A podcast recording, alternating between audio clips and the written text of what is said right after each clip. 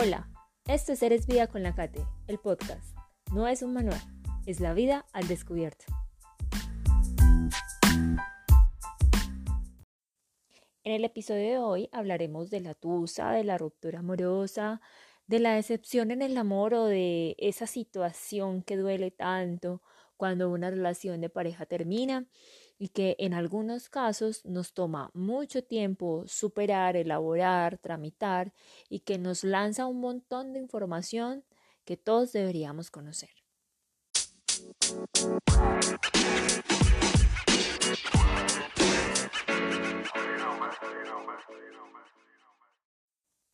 Durante el primer episodio de Seres Vida con la Cate, les conté que este espacio había nacido de una crisis en mi vida, cuya causa fue una tusa una decepción amorosa que me rompió el corazón.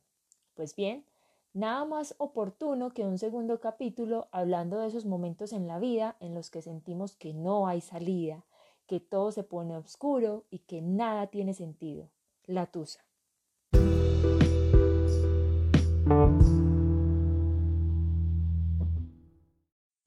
Yo he sido una mujer estable en lo que a relaciones de pareja se refiere. Sin embargo, aún tengo algunos logros pendientes en esta asignatura.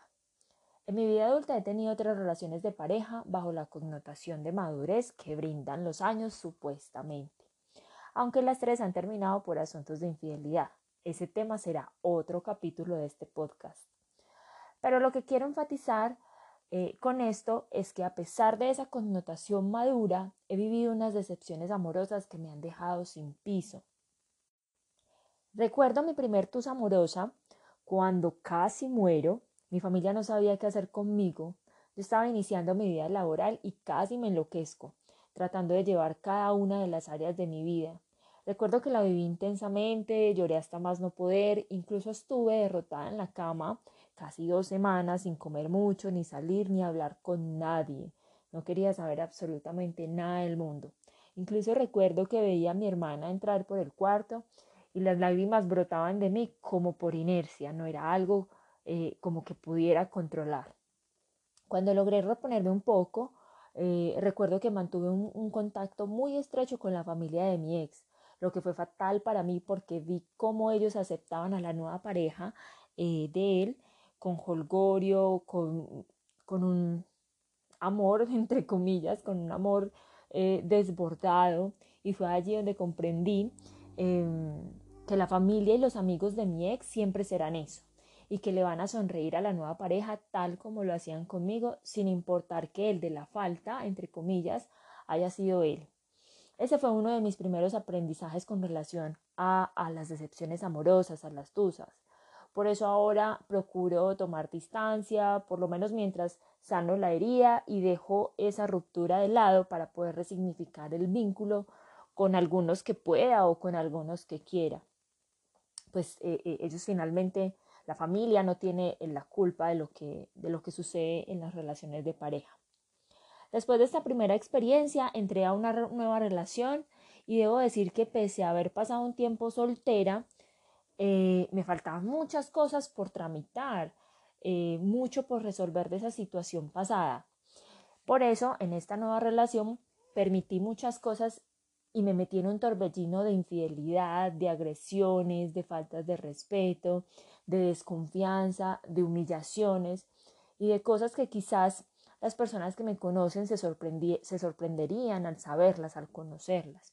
Pues mi carácter siempre ha sido el de una mujer em, muy determinada y muy centrada en los asuntos mm, personales o asuntos de vida, si se le quiere llamar así. Pero bueno, ahí estaba con 23 años, en mi segundo año de vida laboral, viviendo sola, construyendo una vida entre comillas de independiente, aunque desde muy jovencita, como desde antes de los 19 ya lo hacía, pero en ese momento me sentía como un poco más empoderada de mí. Sin embargo, eh, pues estaba igual soportando los rezagos de esa primera tusa mal vivida, porque creía que debía retener eh, a esta persona, debía retener y sostener esa nueva relación a costa de lo que fuera. Por eso, como les decía, em, permití ciertas cosas que creo nadie debería hacer. Creía que debía perdonar todo, que debía ser más condescendiente y eso fue lo que me mandó a la crisis más dura de mi vida y así llega mi segundo aprendizaje sobre la tusa y es que no puedo sola, necesito apoyo, necesito a alguien que esté ahí para eh, soportarme, alguien que esté ahí para alentarme y para que me dé una visión distinta a la que yo tengo sobre la situación. En ese momento reactivo mi proceso psicoterapéutico, eh, aún estando sumergida en esa relación, empiezo a, darme cuenta de, muchas cosas sobre mí, aunque ya venía en proceso psicoterapéutico desde hace mucho tiempo, pero mm, en esa oportunidad me, doy cuenta de muchas cosas sobre mí. Mm, también me apoyo en una de mis mejores amigas de infancia, que ahora es mi comadre y mi hermana de la vida, eh, cuando escuche esto sabrá que hablo de ella. Eh, y a mi familia poco le cuento, por temor al que dirán, por la imagen que esa persona tenía frente a ellos. Eh, una imagen, él tenía una imagen súper favorable, era una persona que todo el mundo amaba y quería. Eh, y en fin, por un montón de imaginarios que justificaban mi silencio ante, ante mi familia y que solo eran el reflejo de mi poca autoestima y esos miedos que ya estaban tan sólidos en mí para ese momento. Yo digo que hice gran parte del duelo estando en la relación, por eso cuando decido terminarla, em, lo hago con mucha paz y mucha seguridad. Lógicamente me dolió, pero yo sabía muy dentro de mí que eso era lo que debía hacer desde hacía mucho tiempo. En esa ocasión eh, pongo tierra de por medio, muchos kilómetros de por medio, y aunque sí hubo intentos de reparar el vínculo, porque esta persona fue, me buscó e incluso me propuso matrimonio, y no lo voy a negar, yo acepté, yo cedí, hubo un punto en el que no pude sostener esa mentira. Y digo mentira porque, como les dije antes, en el fondo yo tenía muy claro que esa no era la persona que quería en mi vida, que ese no era el tipo de pareja que deseaba tener, que esa no era la vida que quería tener. Entonces eso era una mentira. Para ese momento em, me refugio mucho en la escritura, mucho más en la escritura. Ya en algún, en otros espacios les he contado que para mí escribir es un ejercicio catártico, es un ejercicio donde puedo verme a mí misma. Entonces me, sumerjo más, me refugio más en, la escritura, eh, nace, eh, ser es vida, em, y empieza a tomar gran valor para mí esto de contar mis vulnerabilidades para apoyar mi propio proceso y el de otras personas. Me sumerjo en el nuevo empleo, en las nuevas amistades, la cercanía a personas que ya conocía de años atrás eh, y por las que sentía mucho cariño, mm, me alentaba mucho, me daba cierta, mm, como cierto regocijo y mi vida como que se reinicia, vuelvo a empezar. En ese momento, eh, allí conozco al que sería mi siguiente pareja. Lógicamente, cuando lo conozco, no sé, no, no sé qué va a ser eh, mi pareja. Eh, también era una persona con la vida revolcada como yo y nace una relación bien bonita. Iniciamos siendo muy buenos amigos, conociéndonos desde, desde nuestros dolores, porque literal Em, nos apoyábamos, era como en nuestros dolores del corazón, mm, pero eso, digamos, de alguna manera hace que, que construyamos una relación muy bonita. No puedo negar que ha sido la relación amorosa más consciente que he vivido, sin embargo, aún habían logros de esa asignatura que les contaba al inicio, pues que no estaban validados, que no estaban em, todavía bien tramitados. En esta relación, eh, bueno, paso varios años, es una relación larga, una relación sólida, eh, lo presento a mi familia, cosa que no había pasado con mis dos parejas anteriores, pues los, sí lo conocía mi familia, pero de, pronto la familia extensa los conoció eh, desde las redes sociales, em, desde otras orillas, pero esta pareja se mete de lleno a mi familia completa y eso era para mí como, como wow, o sea, e, este fue, aquí fue, porque logra conectar con absolutamente con todos, con tíos, primos, mamá, papá, hermanos. Em, incluso lo conocen mis amigas del colegio, cosa que no había sucedido con los anteriores.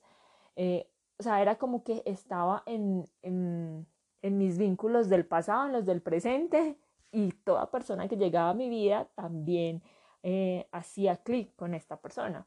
Entonces, estaba como en todo plano, en absolutamente todo plano de mi vida. Mm, me, me, me, siento segura en esta, en esta relación, me siento mm, como lo logré, sin saber que realmente faltaba algo por validar de, de cierto tema. Esta infidelidad, esta relación, perdón, también termina por infidelidad, por la, por la misma razón que terminaron las anteriores. Y aunque yo ya tenía muchas herramientas, continuaba en el proceso psicoterapéutico y seguía escribiendo y hacía muchas cosas para elevar mi conciencia, este aspecto em, pues seguía sin, sin ser validado. Mm, y este aspecto lo único que muestra de mí es mi vulnerabilidad, mi inseguridad, mi desconfianza. Seguía estando ahí latente, presente. Eh, y yo pues no lo había trabajado al parecer lo suficiente. Mm, y es aquí, cuando se termina esta relación, donde vienen otros aprendizajes sobre la tusa, que los he podido dilucidar em, posteriormente. Lógicamente, durante la relación, pues yo estaba feliz, contenta, tranquila, eh, y cuando se termina es que viene todo esto em, difícil de, asimilar y de reaprender. Vuelvo les digo, en, eh, yo me sentía tan segura, o sea, yo ya, este, con este fue, con este envejecí, con este me casé, con este tuve hijos, con este eh, compré casa, mejor dicho, yo ya estaba montada en la película, tenía mucha seguridad de eso, lo que no pasó con las dos primeras relaciones amorosas.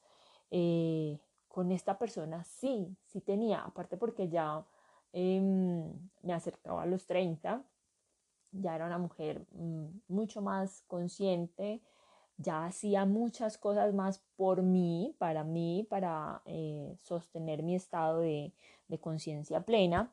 Sin embargo, pues somos seres en constante movimiento y en constante cambio y en constante aprendizaje.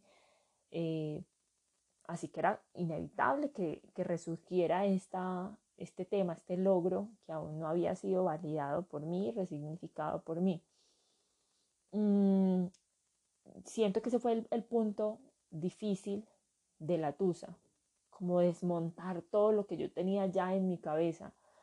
Eh, y fue, no sé si fue un error, no lo voy a mencionar como un error, pero sí fue uno de los puntos que hicieron mi proceso de duelo más difícil y fue entender que mis sueños sí podían continuar porque no voy a negar que me quiero casar, que quiero conformar un hogar, que quiero un compañero eh, de vida, que quiero una pareja, eh, que quiero compartir mi felicidad, eso no lo puedo negar.